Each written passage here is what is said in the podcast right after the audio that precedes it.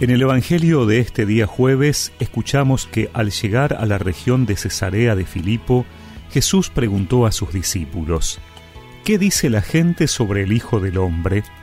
¿Quién dicen que es? Ellos le respondieron, unos dicen que es Juan el Bautista, otros Elías, y otros Jeremías o alguno de los profetas. ¿Y ustedes? les preguntó, ¿quién dicen que soy? Tomando la palabra, Simón Pedro respondió, Tú eres el Mesías, el Hijo de Dios vivo.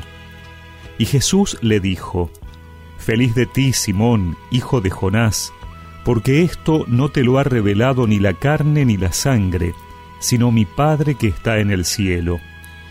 Y yo te digo, tú eres Pedro, y sobre esta piedra edificaré mi iglesia, y el poder de la muerte no prevalecerá contra ella yo te daré las llaves del reino de los cielos.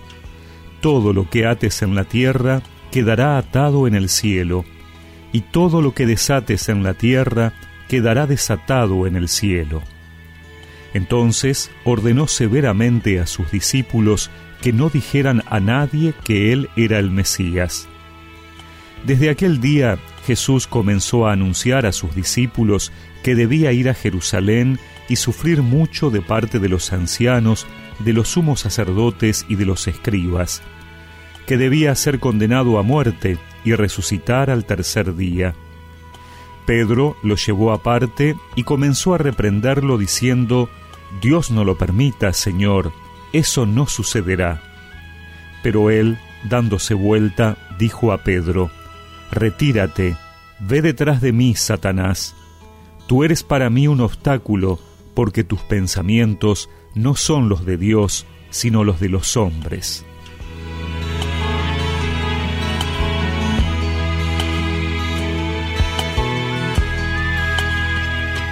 Jesús le confiere a Pedro la misión de ser la piedra, la roca sobre la cual se levantará su iglesia, el nuevo pueblo de Dios y para reafirmar eso le dice que le dará las llaves, el poder de atar y desatar, que en la cultura de los judíos significaba la autoridad para juzgar, conceder perdón e interpretar convenientemente la ley de Dios. Esa misión solo podrá realizarla en la medida que busque siempre hacer la voluntad de Dios, confiando en que Él es el que capacita, así como lo ha hecho capaz a él de profesar quién es Jesús, el Hijo de Dios. Y eso se hace evidente cuando, dejándose llevar por su impulso, Pedro dice que no permitirá que Jesús sea entregado a los judíos. El Señor lo llama Satanás, porque es el diablo quien se opone a la voluntad de Dios.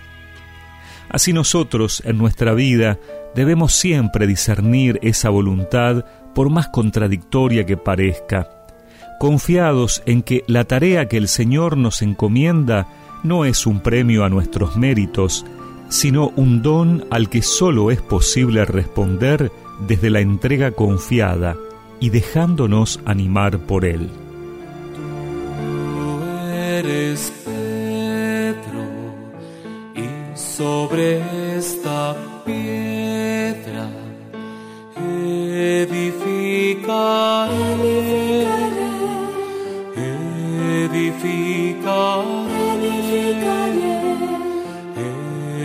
edificaré, mi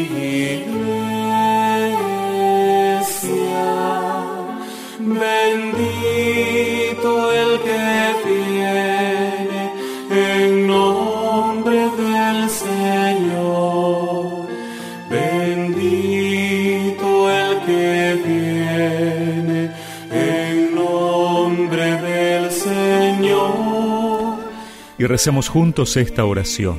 Señor, dame la luz de tu Espíritu para discernir cuál es tu voluntad, la misión que me das y un corazón dócil a ella. Amén. Y que la bendición de Dios Todopoderoso, del Padre, del Hijo y del Espíritu Santo los acompañe siempre.